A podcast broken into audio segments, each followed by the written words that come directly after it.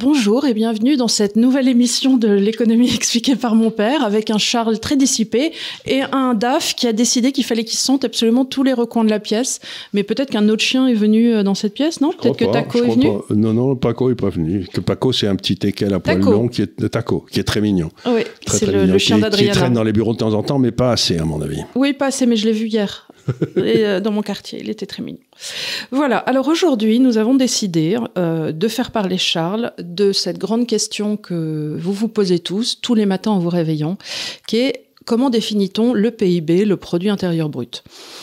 Alors, euh, c'est un sujet un petit peu difficile à introduire. Alors en amont, avant que tout le monde ne tombe dessus dans les commentaires, je tiens à dire que j'ai forcé, parce que moi je l'avais déjà vu, euh, Charles a regardé la, vidéo qui était très informative de Tatiana Ventose. Très bien. Et, je dois dire que tu n'as rien eu, euh, mmh. parce que mmh. j'ai dit, essaie de la regarder en amont, vois si tu as des choses à relever, et tu as trouvé que tout était bien construit et bien fait. Bien, fait, on peut tout à fait la regarder, c'est euh, bien documenté, c'est très bien. Voilà, donc... Ce qui fait qu'il m'arrive de dire d'arrêter de dire du mal des autres.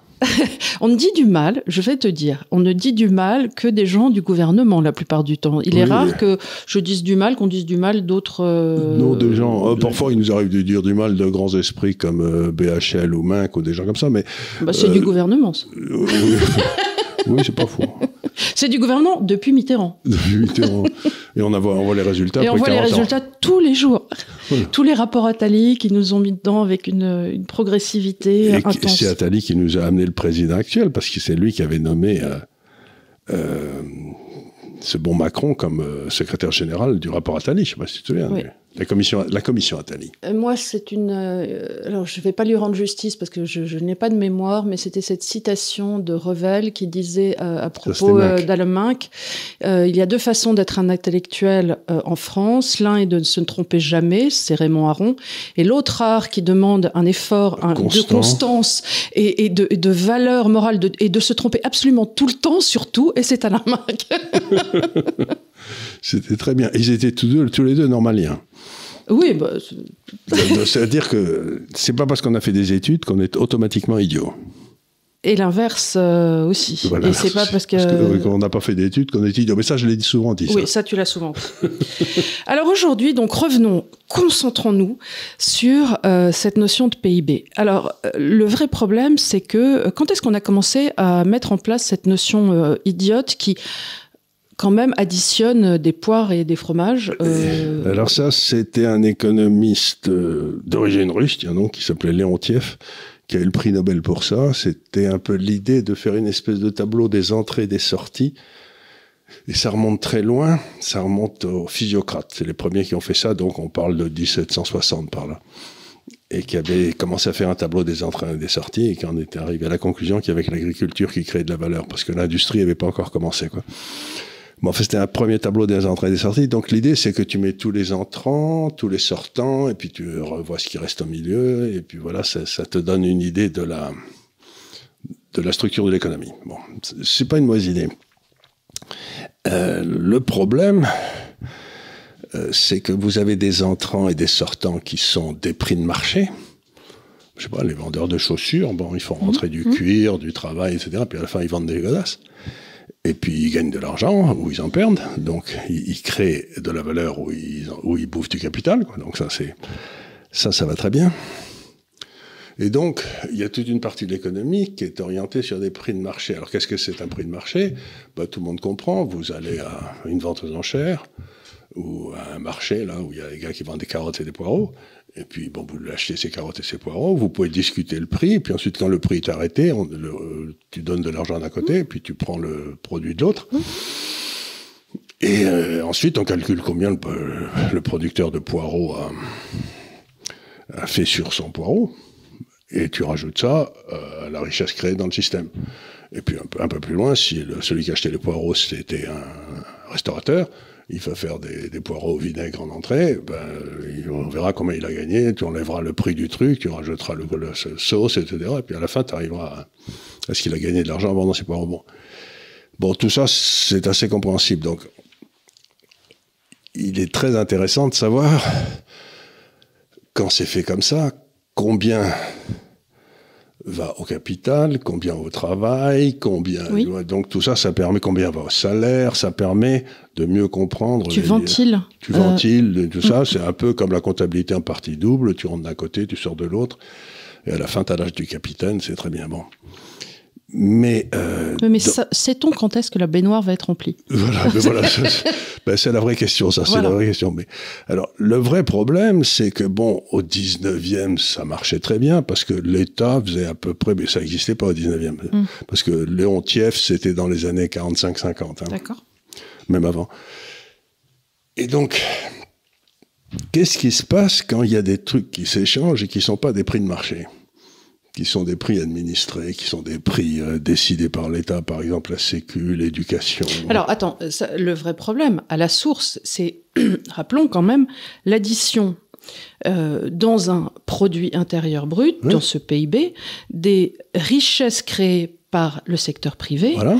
et des soi-disant richesses créées par le secteur public, sachant que le secteur public, par essence, Oui. Sa rémunération ne vient que de nos impôts. Donc, a priori, il n'y a pas de création de valeur, si- de façon schumpeterienne, euh, du, du- du secteur public. Et a donc, pas on additionne, possibilité de faillite. voilà. Donc, on additionne quelque chose qui est en fait qui ne croit que par une redistribution, Mmh. et l'autre qui est véritablement une création de valeur, puisqu'elle est entrepreneuriale. Voilà, exactement. Et parce qu'en plus, elle est volontaire. Parce que, euh, je demande aux Français qui nous écoutent, il n'y en a pas assez d'ailleurs. Il y en a déjà pas mal, mais oui, vous pourriez faire un effort. Donc je dis ça rigolant. Mais euh, si vous voulez, c'est que quand essayer par exemple de dire je ne veux plus être à la sécurité sociale, je vais prendre une assurance vie, une assurance santé euh, chez AXA, et voyez le succès que vous allez avoir avec le gouvernement. Donc, il y a toute une partie de l'économie où c'est euh, le gouvernement qui a le monopole de la violence légitime qui vous dit vous n'avez pas le droit d'acheter ce produit autrement que par moi. Et c'est moi qui détermine le prix. Et alors à ce moment-là, tu peux pas déterminer la valeur puisqu'il n'y a pas liberté. C'est Il n'y a une pas de liberté. C'est une discussion qu'on avait eue euh, effectivement déjà, par exemple à propos de l'école, à propos euh, du chèque éducation. On pourrait imaginer effectivement un monde comme en Suède, dans lequel on se dirait, voilà, nous sommes tous d'accord pour collectiviser, euh, pour que mutualiser le coût de l'école. C'est-à-dire qu'on est tous d'accord pour dire d'abord, première question, est-ce que tous les enfants doivent avoir une éducation? Oui, oui, oui. Oui, oui, oui, tout le monde. Est-ce que cette éducation doit être de bonne qualité? Et payé par des impôts collectifs. et payée par des impôts Oui. Est-ce qu'elle doit être faite par des fonctionnaires qui ne répondent qu'à l'État? Ou à leur syndicat et pas aux parents d'élèves? Ça se Ben, discute. Ça se discute. Donc, ce qu'avait proposé Milton Friedman, on boit un coup, allez, Allez, il faut faire une tasse avec Milton Friedman, on boit un coup, c'est ce que on va disait s'en un des gars. occuper à la rentrée. À la rentrée, c'est ce que disait un des gars, euh, il faut faire une tasse, bu- buvons un coup. Ouais. Ça me paraît très bien. Et donc, à ce moment-là, ben, euh, on donne à chaque famille des tickets d'éducation qui présentent à l'école de leur choix. Voilà. Et euh, il y a une liberté d'établissement des écoles. Et il y a un truc qui est vachement drôle qu'on voit en Suède, c'est que les meilleures écoles, on le voit parce que autour, le prix de l'immobilier grimpe. Grimpe.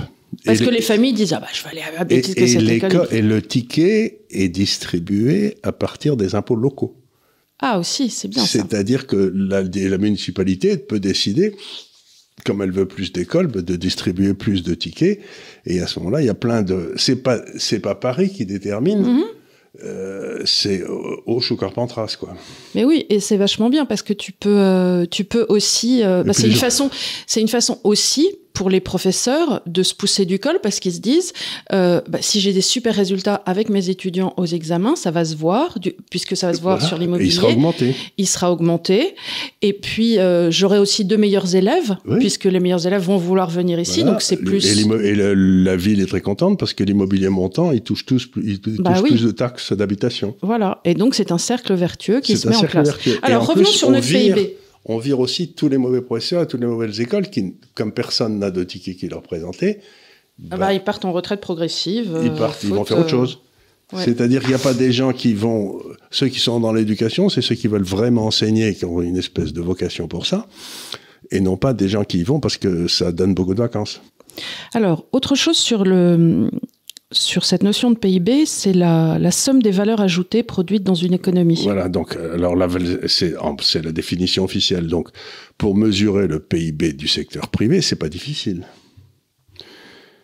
Mais alors pour mesurer le PIB alors c'est pas difficile, mais dis-nous comment tu fais. Ben, ben, tu reprends la comptabilité de Gafcal, allez. Oui. Euh, combien on a payé de salaire, tout ça, pouf. Et puis à la fin, on a un profit ou une perte. Et c'est cette profit ou cette perte, d'une façon générale, la valeur ajoutée qu'on a créée, quoi. Mhm. Euh, nous, on n'a pas d'amortissement parce qu'on n'a pas, on n'a pas des usines, mais sinon, il faudrait rajouter dans les coûts l'amortissement, etc. Mais ouais, tu as un peu d'amortissement sur des ordinateurs, des, choses comme ça, sur mais ça change rien. Oui, ouais. Donc, et bien à ce moment-là, ben, ce qu'on a créé comme valeur ajoutée, c'est la différence entre les revenus et les, euh, et les coûts. Et les coûts. Voilà, grosso modo. Hein, mm. ça, peut oui, être parce que vous n'êtes pas de l'industrie, donc il euh, n'y a pas de. Il n'y a pas d'industrie. Bon. C'est avantage dans le service. Voilà. Et euh, bon, mais ça, ça fait qu'on a une valeur ajoutée qui est égale à peu de choses près euh, dans une activité de service à nos profits. Bon. Alors fais attention parce que là je sais qu'il y a 4-5 débiles qui vont arriver en disant ouais les salaires c'est des valeurs ajoutées vous ne devez pas créer voilà on parle de valeur ajoutée de, de création de richesse c'est ce qui reste une fois que vous avez fait dépenses moins coûtent. C'est pas vraiment les profits. Je sais, il y en a qui vont m'expliquer. Enfin, j'essaie d'expliquer voilà, de On essaie d'expliquer de façon parce que il y, a, y a des comptables qui arrivent et qui te disent non, la valeur ajoutée c'est pas ça. La vraie valeur ajoutée c'est salaire plus machin. Voilà, on s'en fout. C'est le principe qui compte. Donc, pour le secteur privé, c'est très facile. Mais alors, quand pour le secteur privé, vous prenez l'instituteur. L'instituteur, euh, je sais pas, vous en avez par exemple, euh, ça, c'est mon téléphone qui sonne. J'aurais dû. habilement, tu as oublié de l'éteindre. habilement, j'ai oublié d'éteindre. Sommes-nous surpris? Pas vraiment. Donc, je reviens à mon instituteur. Vous avez, par exemple, l'instituteur qui a découvert Camus ah au lycée d'Alger, qui s'appelait Monsieur Germain. D'ailleurs, honnêtement, si un jour vous voulez euh, lire quelque chose d'admirable, vous lisez la lettre que Camus a écrite à son instituteur quand il a eu le prix Nobel, quand Camus a eu le prix Nobel. Et vous lisez la réponse de M. Germain. C'est l'une des plus belles choses que j'ai lues dans ma vie sur la relation entre un, entre un enfant et son maître, et son maître et l'enfant, etc. C'est admirable. Bon, je vous dis ça en passant. Donc, ah, tu vas me faire pleurer, le genre de choses, tu me fais pleurer. Lui, lui, voilà un instituteur qui a transformé probablement toute une toute des générations d'étudiants à Alger. Et euh, donc il avait une valeur ajoutée qui était, qui était invraisemblable. Et c'est pour ça que l'éducation est, un, est, une, est une chose admirable, c'est quand on la fait bien, c'est quand même le plus beau métier du monde. Il n'y a pas de, ah, il y a, pas de photo. Y a, donc, donc l'éducation, c'est merveilleux. Éduquer les autres, transmettre ce qu'on ce qu'on a, a c'est une question de transmission entre générations. Il n'y a rien de plus beau. Et puis vous avez des gars qui sont qui font ça parce qu'il faut avoir des euh, il faut, il, y a beaucoup de vacances où j'en sais rien, ça tombe bien et qui n'ont pas cette espèce de feu sacré de l'éducation, mais qui, qui traînent dans l'éducation, qui sont, qui font pas de Tu sais aussi ce qui, ce qui arrive, c'est malheureux. Euh, on leur donne plus les moyens. Ils arrivent tout feu tout flamme, jeunes, en disant je vais transmettre. Et puis devant le manque de d'incentive quelque part, de, de, prise en charge, de, relais, de, relais et de, de, moyens. Et il faut aussi euh, que les familles soient très sensibles à cet effort que font les autres pour éduquer leurs enfants. Donc il faut qu'il y ait une donc il faut quand même que les familles aient euh, une espèce de, participation à l'école qui est très forte. Donc si les familles sont pas intéressées par les par l'école, ben ça, devient décourageant très vite. Donc l'éducation est une des choses les plus compliquées du monde. Bon, mais ces gens-là, quelle est leur valeur ajoutée? Ben on sait pas, on sait pas la calculer on ne sait pas la calculer pour M. Germain, mais on ne sait pas la calculer pour celui qui, euh, qui, qui, prend des congés de maladie tout le bah, temps. C'est pas qu'on ne sait pas, c'est que par essence, elle n'est pas calculable. Elle n'est pas mesurable, parce que c'est plus, c'est plus une valeur qui a lieu dans le marché. Mm-hmm. Tu vois, c'est une valeur qui se passe complètement en dehors du marché, qui est une valeur. Euh, mais ça ne veut pas dire qu'elle n'existe pas. Hein. Mais ça, on ne sait pas la mesurer. Et donc, euh, on s'est battu et on s'est dit bon, ben, on va, on va coller on va dire que tous ceux qui travaillent dans des secteurs non marchands, euh, leur valeur ajoutée, ça sera les salaires qu'on leur verse. Mais euh, c'est complètement corneau parce qu'il n'y a pas de prix. Donc, d'un côté, tu as une économie de marché, et de l'autre côté, tu as une économie allez, euh, on peut, on peut l'appeler soviétique, allez. Vous savez, je dis toujours qu'il y a que deux sortes il y a que deux sortes de systèmes. Il y a la main invisible d'Adam Smith ou le grand coup de pied dans le derrière de Staline. C'est ma Ça aussi, c'est une tasse. Oui? Ça aussi, ça doit être une tasse. Oui, ça aussi, ça doit être une tasse. Oui, ça, ça, ça aussi, il faudrait faire une tasse comme ça. Et euh, bon, ben, vous, si vous essayez de mesurer la valeur créée par les deux, comme la détermination de la valeur, dans un cas, c'est autoritaire par le gouvernement et dans l'autre, c'est que des décisions libres entre deux individus majeurs et vaccinés, ben, si vous les additionnez tous les deux, ben, vous arrivez à un truc qui veut rien dire, quoi. Alors, revenons à notre cher Suisse. La Suisse, la partie mesurée comme ça, elle est à 30% du PIB depuis toujours. Enfin, depuis que je la regarde, c'est-à-dire, ça va faire 40 ans. Euh, sous De Gaulle, la, la, France était à 30% de dépenses étatiques en pourcentage du PIB. Et euh, maintenant, on est à 60. Et la Suisse, on était à 30%, on est toujours à 30%. Donc, dans la mesure où la part de ce de, secteur étatique ne monte pas, on peut penser que les calculs sont à peu près justes. Oui. Tu vois, dans les calculs économiques, ce qui compte, c'est pas tellement la mesure d'aujourd'hui, c'est la variation de la mesure. C'est ce qu'on appelle la marge, le truc à la marge. Bon, ben, si les, si les impôts prennent 30% de la valeur ajoutée créée dans le système et que ça reste à 30% jusqu'à la fin des temps, bon, ben, la dérivée première de quelque chose qui reste à 30%, c'est zéro. Donc, bon, ça n'a pas d'impact. C'est normal. Mais si le truc à 30% monte à 60, ce qui veut dire que ça, ça pique du pognon, la partie étatique pique de plus en plus de pognon à la, partie, non étatique, c'est pas neutre.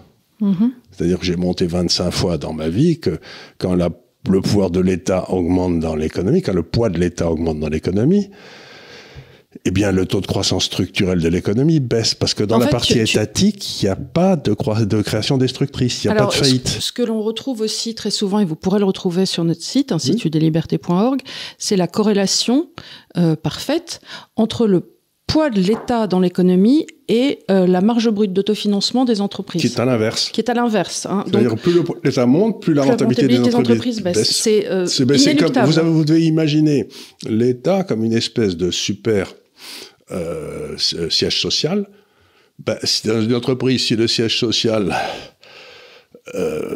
euh, où, ils poussent des papiers partout, vous savez, c'est ce mhm. qu'ils font quand même. Paper pushing, oui.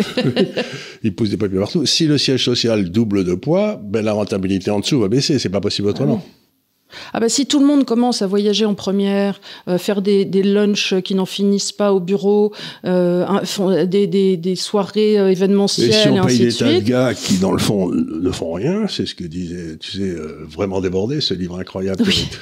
Absolument débordé, un, un, livre que je vous, qui n'a pas dû mal vieillir du tout, de ce, de, un pseudo était Zoé Shepard, qui était à l'époque à la mairie de Bordeaux, je crois, ou à la région. À la région. À la, région.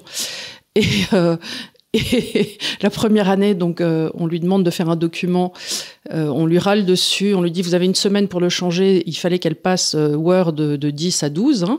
donc on lui donne une semaine, taille des caractères, la hein. taille des caractères. Et à une fête de Noël, on lui dit voilà cette année on a beaucoup travaillé, mais ne vous en faites pas, l'année prochaine le rythme sera moins soutenu. Et la fille disait mais à part installer des lits dans les couloirs, je ne vois pas comment ça pourrait être moins soutenu. C'est-à-dire que, que, vous avez toute une série de gens aujourd'hui qui sont payés à ne rien faire, mais qui consomment et qui, dans le fond, pèsent sur ceux qui créent vraiment de la valeur.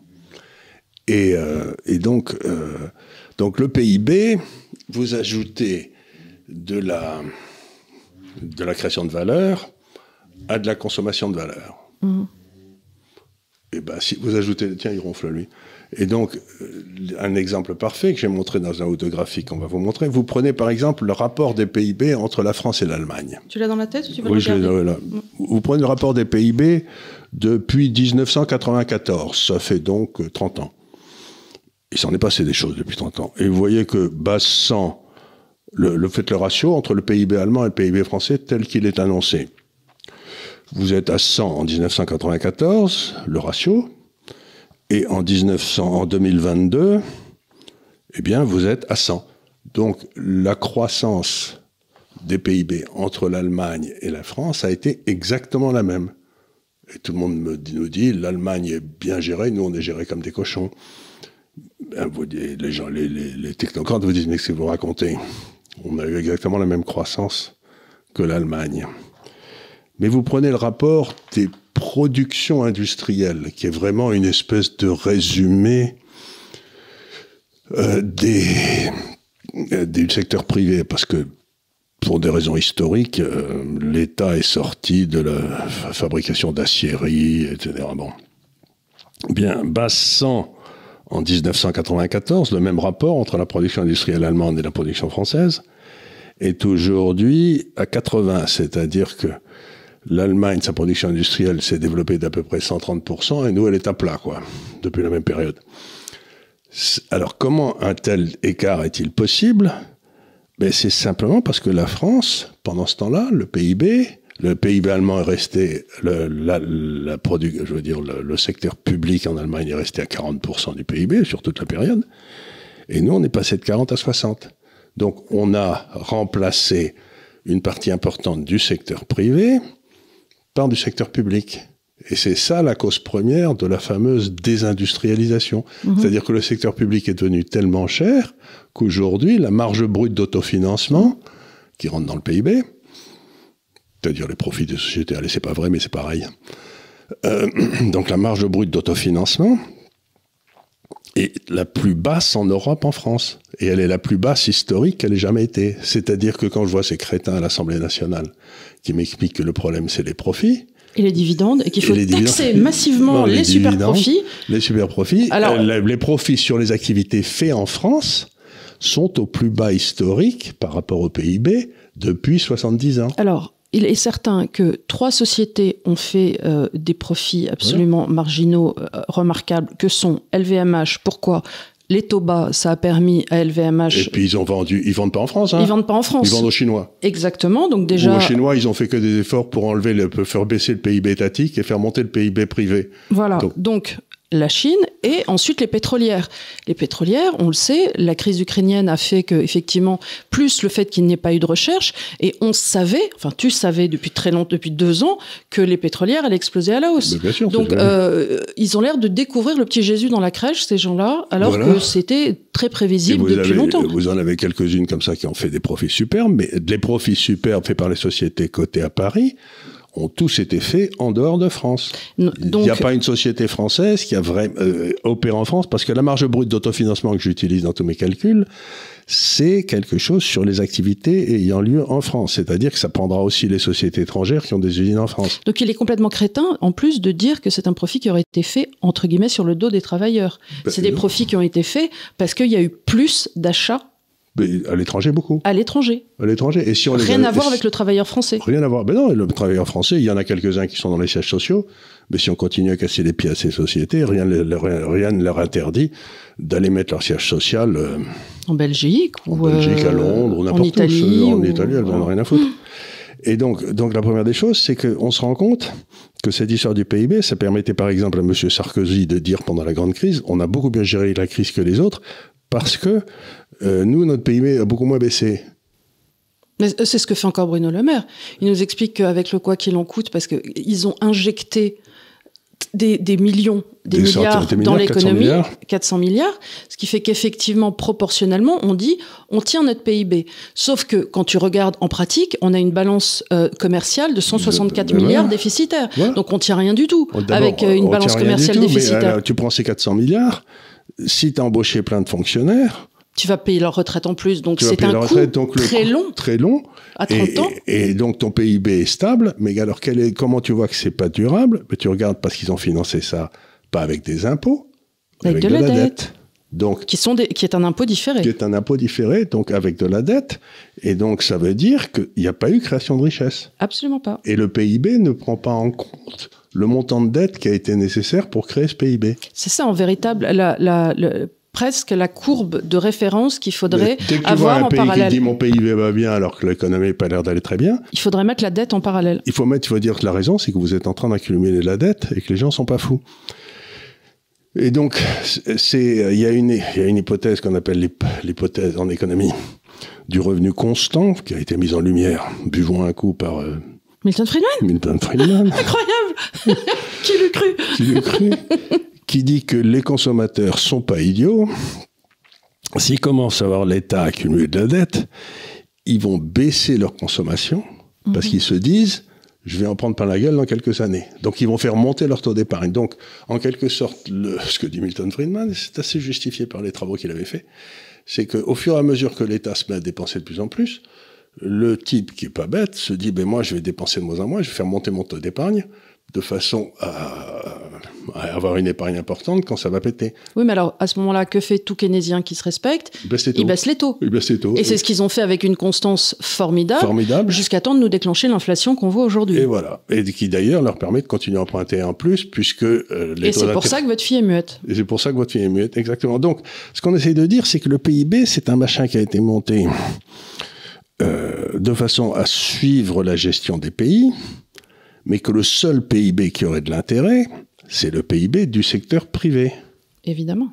Donc il faudrait faire un calcul du secteur privé. Alors je t'annonce un truc intéressant, c'est que l'INSEE, jusqu'à il y a à peu près une vingtaine d'années ou 30 ans, faisait un calcul du secteur privé, du PIB du secteur privé. Et on lui a dit, c'est pas une bonne idée. Et on lui a dit, c'est peut-être pas une idée. Enfin bref, on lui a dit, oui, c'est dit tout seul, parce que c'est un repère de gauche aussi, le, mm.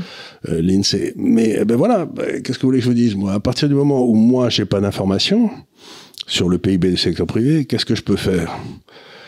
Ben, J'essaye de regarder un certain nombre de graphiques. Donc le ratio... Alors, je vous ai dit, donc le PIB français et le PIB allemand était le même. Et puis ensuite, ben, vous faites le ratio de la dette, vous dites, ben, on va regarder ça tranquillement, on va regarder comment ça se passe, et que vous voyez en 1990, ben, on était à peu près au même niveau euh, sur la dette française et la dette allemande, en pourcentage du PIB. Et aujourd'hui, ben, la France a une dette par rapport à son PIB qui est le double de celle de l'Allemagne. Donc on a cru, en fait, l'Allemagne, elle a vécu, elle consommait ce qu'elle, un peu moins que ce qu'elle produisait, mhm. c'est-à-dire qu'elle avait des excédents extérieurs et puis qu'elle remboursait une partie de sa dette. Et puis nous, ce qu'on a fait, c'est qu'on a, on a subventionné la consommation avec de la dette et, et, on a dépensé plus, ce qui fait qu'on a eu un déficit extérieur. Il faut savoir qu'en en 1990, on avait des excédents vis-à-vis de l'Allemagne et qu'on les a plus. Donc on a vendu le futur pour un plat de lentilles, quoi, pour, pour gagner mm. les élections jusqu'à la semaine prochaine. Ah, c'est-à-dire que euh, c'est pas on a, ils ont, et pour, euh, ben, pour leur passage à eux. C'est-à-dire parce que ça, on est vraiment dans un système d'après-moi le déluge. Euh, exactement, après-moi le déluge. Mais ce qu'il y a d'extraordinaire, c'est qu'ils ils donnent, et c'est un truc que je voudrais dire qui ne s'applique pas qu'à l'économie c'est qu'il y a toute une série de gens qui s'appuient sur, mettons, la science ou la connaissance, moi je sais mieux que vous, la science, pour euh, faire des politiques idiotes. L'exemple parfait, ça a été quand même le Covid, quoi. il y en a un autre qui est aussi en train de, qui on va se rendre compte que c'est un désastre assez rapidement aussi. C'est toute cette histoire de réchauffement atmosphérique. Les gens commencent à gueuler. Bon, c'est exactement la même chose. Donc il y a des gars qui arrivent qui disent, moi je suis la science, et donc, je vous dis qu'au nom de la science, il n'y a pas d'alternative. Et en fait, l'outil qu'ils utilisent pour faire leur démonstration est faux. Et donc, les gens aujourd'hui se mettent à se méfier de la science. Ce qui est quand même étonnant. Et, ce que j'essaie de dire, c'est méfiez-vous du gars qui utilise l'argument d'autorité. Moi, regardez, le PIB est monté, disait Sarkozy, donc je gère bien mais personne ne posait la question, dites votre PIB, là, c'est euh, comment vous l'avez calculé, comment est-il monté, et comment a-t-il été financé? Eh bien ça, on ne dit jamais cette question. Donc la deuxième chose, c'est de voir que la dette française explose, alors que la dette allemande, ils essayent de la rembourser. Et l'exemple que j'ai mis dans le dernier papier que j'ai fait, là, ben, c'était de montrer la dette française et la dette suédoise, quoi. Oui. C'était euh, extraordinaire parce que la Suède, elle a fait faillite en 92. C'est le moment où ils ont fait ces remarques, ces, ces réformes sur l'éducation d'ailleurs. Et bien, ce qui se passe, c'est qu'aujourd'hui, ils sont passés d'une dette très élevée, ils ont 30% de dette, et euh, la production industrielle est montée, euh, leur, a baissé, leur marché des actions est plus monté que le nôtre. Donc, on voit bien que cet argument du PIB, c'est une saloperie intellectuelle, c'est un outil de manipulation. C'est un outil qui a été développé comme un outil scientifique et qui est devenu un outil de manipulation pour permettre aux salopards étatiques, au, capitalisme de connivence, de, euh, de prospérer. Oui, parce que les gens, comme ça, quand tu le fais rapidement. Alors attends, parce qu'ils ont le PIB, et du coup, ils corrèlent ça avec un taux de chômage. Qu'est-ce qu'ils font pareil? Ils font bouger, d'abord, ils font sortir des gens euh, des registres, ça, euh, petit classique, et parallèlement, comme ils embauchent plein de fonctionnaires, ils disent il y a eu création d'emplois, mais il y a eu création d'emplois rien du tout, puisque puisqu'il n'y a pas de valeur et que ça n'est qu'une redistribution. Il est certain Ils que prennent de l'argent à ce, euh, au secteur privé pour le donner à la redistribution au secteur public. Voilà. Et c'est pas parce que tu mets 8000 personnes dans un champ à creuser avec des cuillères que tu as eu une création de valeur alors que tu aurais pu le faire avec un gars qui faisait ça avec une pelleteuse. Exactement. Et au contraire, c'est exactement le contraire. Donc ça baisse, ça mène à une baisse de la productivité, à une baisse du niveau de vie. Et le, truc extraordinaire, c'est que logiquement, autrefois, quand les Français faisaient ça, euh, par exemple, prenons le, euh, ce qui s'est passé en 81, quand Mitterrand est arrivé, il a commencé à faire n'importe quoi. Euh, déficit budgétaire, enfin bref, on y allait, impression à folle, contrôle d'échange, enfin il y avait toutes les bêtises, il n'y en avait pas une qui manquait. Le franc français s'est pété la gueule comme pas possible. Mm-hmm. On est passé de 2,50 à 3,50, je crois, au Deutschmark. Le Deutschmark est monté beaucoup. Ben, qu'est-ce qui s'est passé à ce moment-là? C'est le français s'est pété beaucoup de la gueule. Du coup, aussi paradoxal que ça paraisse, ça a protégé la rentabilité des entreprises. Oui. Parce que, bah, du coup, les Allemands pouvaient vendre moins, puisque les Français mhm. pouvaient acheter moins, etc. Bon. Et alors, quelle est la, quelle est la, parade qu'ils ont trouvée? Ça a été l'euro. Eh oui. Parce que si on bloquait le taux de change vis-à-vis de l'Allemagne avec la France, ben, on pouvait bénéficier des taux d'intérêt très bas. Il n'y avait pas la sanction du commerce extérieur. Et donc, l'euro a été inventé des fois par des fonctionnaires pour protéger leur prise de contrôle de l'économie de la part, ce qui n'était pas possible s'il y avait eu des prix de marché sur le taux de change. Voilà.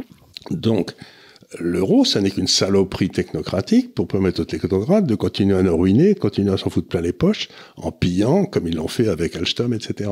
Donc, on voit bien que derrière ça, il y a une vraie tentative de dire, mais euh, laissez-nous faire, nous on sait ce qu'on fait, regardez, le PIB monte, on a des modèles, on a des modèles économétriques qui nous expliquent que, et c'est du pipeau absolu. C'est, c'est, c'est le voleur qui vous explique que, bah, dans le fond, euh, en vous volant, il, il, vous enrichit.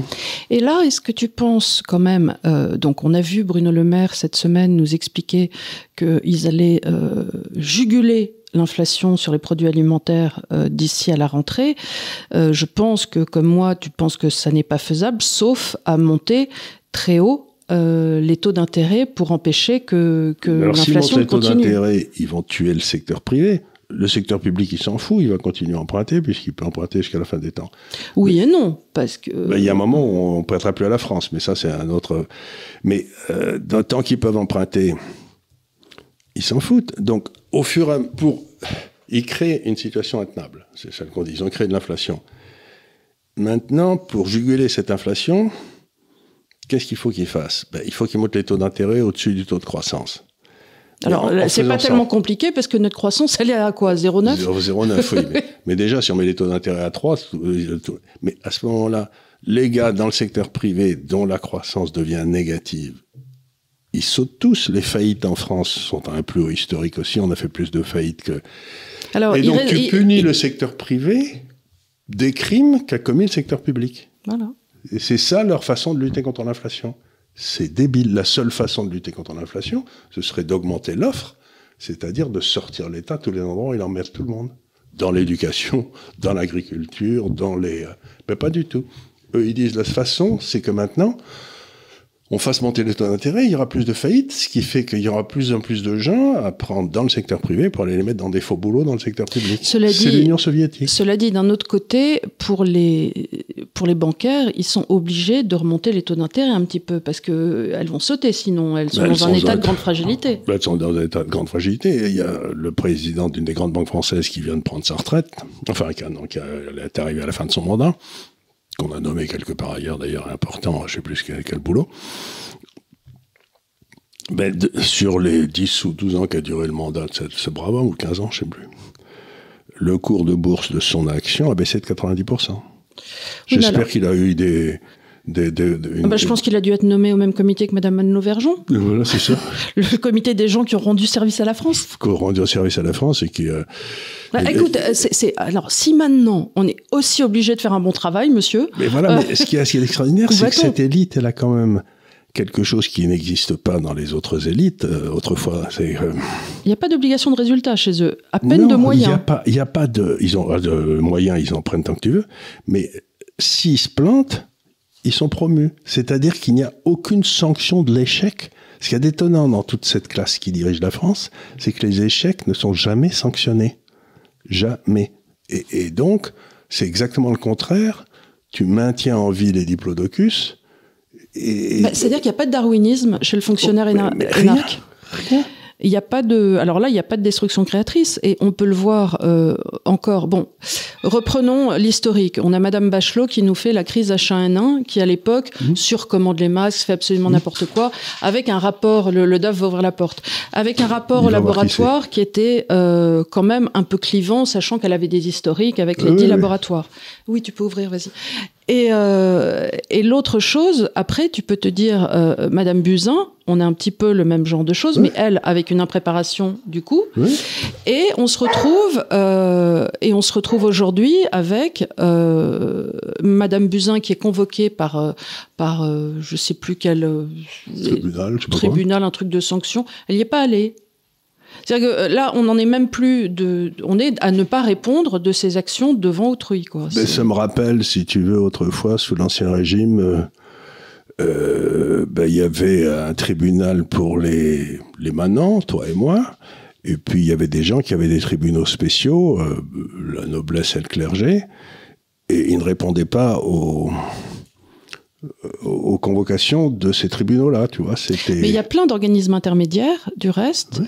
euh, qui ne répondent pas, il paraît, à d'autres organismes en disant non, vous n'êtes pas mon chef, non. bah- Non, non, non, Donc, je n'ai pas de chef. Il y a eu aussi toute une série dans ce, ce, ce monde.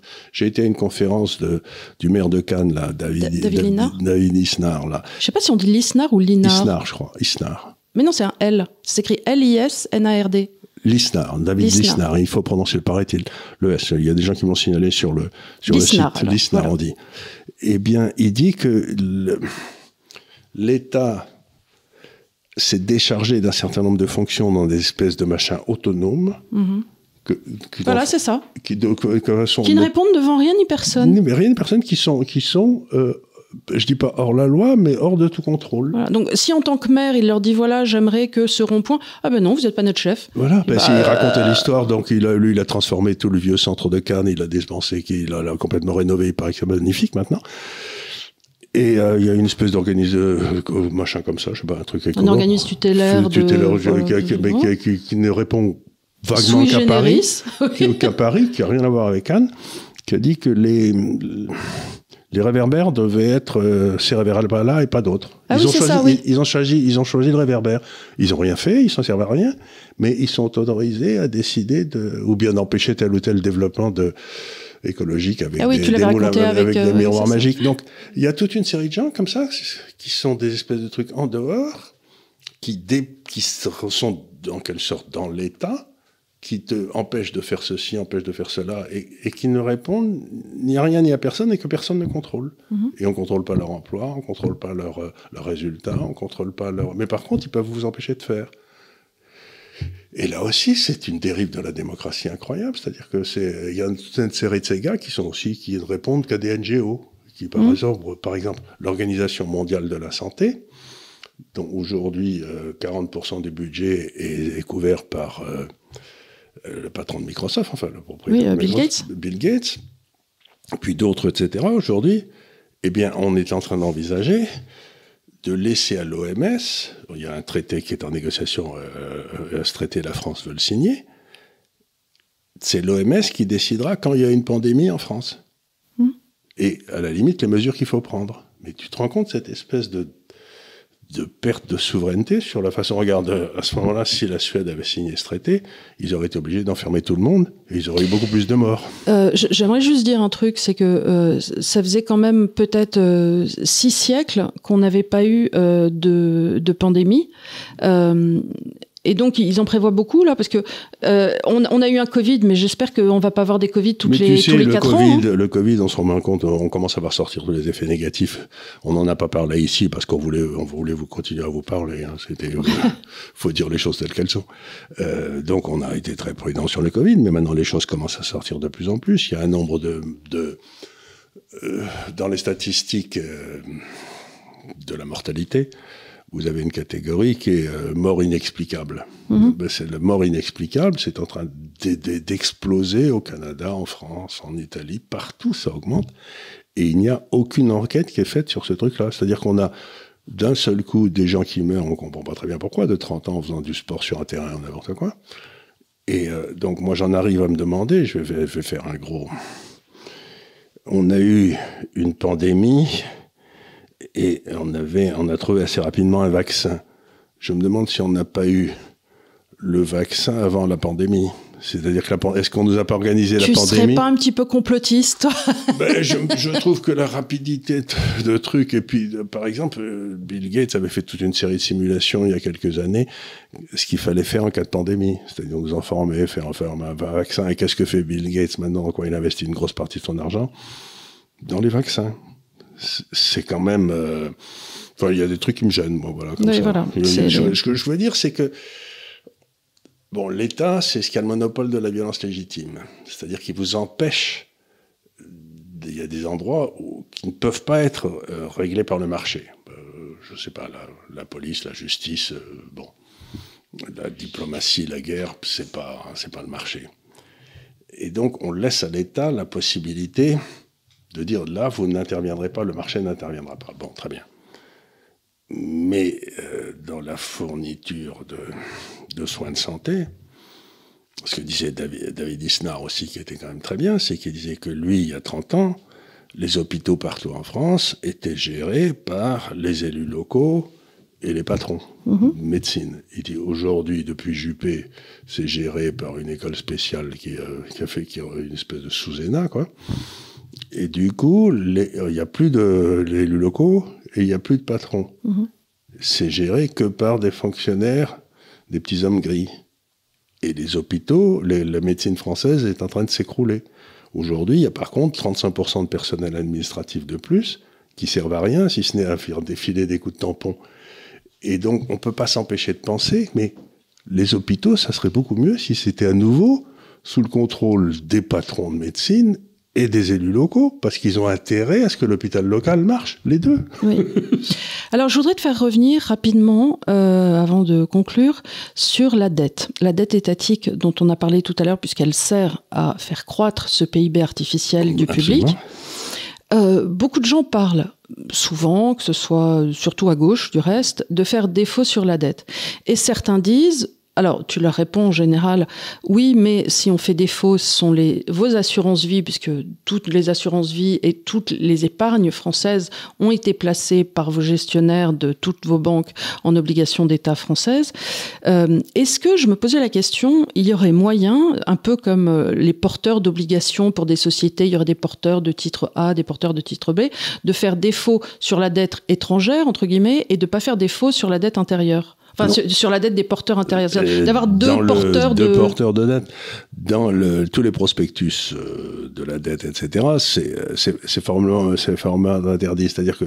Je connaissais la réponse, mais je voulais dire. c'est un petit peu comme si tu disais, ben, vous savez quoi, on a émis des billets, mais les seuls billets qui sont valables, c'est les billets euh, que détiennent les Français et les billets qui sont à l'étranger, euh, ils valent rien. Euh, Donc, si on fait défaut sur la dette, on fait défaut sur vos retraites. On fait, on fait défaut sur vos retraites, on fait défaut toutes vos compagnies d'assurance cessent de pouvoir vous assurer pour euh, l'incendie, votre assurance sur la vie ne vaut plus rien, etc. Donc, c'est un des miracles de la comptabilité en partie double, c'est que vous pouvez faire défaut sur la dette, mais la dette française, qui est un passif pour la France, est un actif pour une, toute une série de gens. Et donc, si vous faites défaut ici, vous ruinez tous les gars à droite. Et donc, c'est. Et tous les gars à droite, c'est pas des Chinois c'est pas des Chinois, il y en a quelques-uns des Chinois, mais vous avez des Qataris, mais vous avez aussi, euh, ben, tenez, je, je, suis persuadé que là, les gens qui nous écoutent, je crois que là, dans les assurances vie françaises, détenues par le, par le, le, petit épargnant qui cherche à avoir une épargne pour la fin de sa vie, ça doit être quelque chose comme 1200, 1200, 1300 milliards d'euros qui sont détenus euh, par Madame Dupont à Carpentras, quoi. la fameuse veuve de Carpentras. La fameuse veuve de Carpentras qui se retrouvera veuve et sans ressources. Et donc à ce moment, on dit ça n'a aucune importance, c'est nous qui paierons l'État directement. Ah oui, mais, ça refait de la dette. Et, mais c'est-à-dire que vous faites d'une dette qui est officielle à une dette qui est donc non officielle. C'est que par exemple, la dette que l'État français a pour le paiement des retraites de tous les fonctionnaires qu'elle a embauchés et qu'elle a payés pendant des années, c'est hors bilan. C'est-à-dire que c'est pas parce qu'elle est, vous la mettez ailleurs qu'elle n'existe plus c'est que vous cessez de la mesurer, ce qui est une autre imbécilité. Ça, c'est le principe de je ne prends pas la balayette quand je balaye et je le mets sous le tapis, et on le sait, ça reste quand même là. Hein, ça reste, on sait que, on sait que c'est là. Donc, c'est très embêtant tout ça. C'est que. Ce que je veux dire, je vais dire une notion que je n'ai pas encore expliquée ici, mais sur laquelle je travaille en ce moment. Dans le fond, l'économie, c'est une espèce, c'est un système qui fonctionne pour échanger des biens contre des biens. Est bon. Euh, des voitures contre des avions, etc. Bon, tout le monde comprend, c'est un truc comme ça. Et sur cette espèce de système de production de l'économie, vous avez un autre truc qui s'est monté, qui est un système euh, operating system, comment on dit déjà? Un système d'exploitation. Un système d'exploitation qui est la monnaie, qui est la monnaie. Et donc, vous avez donc ce machin en dessous, la monnaie qui permet à ce système de fonctionner. Donc, vous pouvez avoir trois maladies. Vous pouvez avoir, il y a l'autre andouille qui est pas content, il y a parce qu'il y a quelqu'un.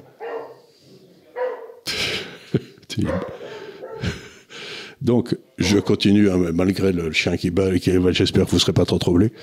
Donc, vous avez, vous pouvez avoir des maladies dans le système réel de l'économie. C'est la hausse des impôts, c'est le protectionnisme, c'est la réglementation qui empêche de faire toute une série de maladies qui peuvent empêcher le système de croître. Et puis, vous avez comment on, monétarise cette activité réelle avec un, un système au-dessus qui est le système monétaire. Bon. D'accord.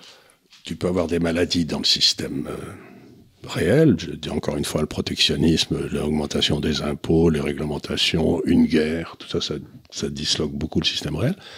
Et puis tu as au-dessus le système financier. Donc tu peux avoir des maladies qui viennent du système réel, des maladies qui viennent dans le, dans le système financier. Mais euh, aujourd'hui, les maladies qu'on a dans le système financier, c'est que l'État a beaucoup trop émis de dettes. Oui. Et donc, il peut y avoir, il y a toute une série de valeurs des obligations qui a été créée qui ne correspond pas à une valeur qui a été créée par le système d'en dessous.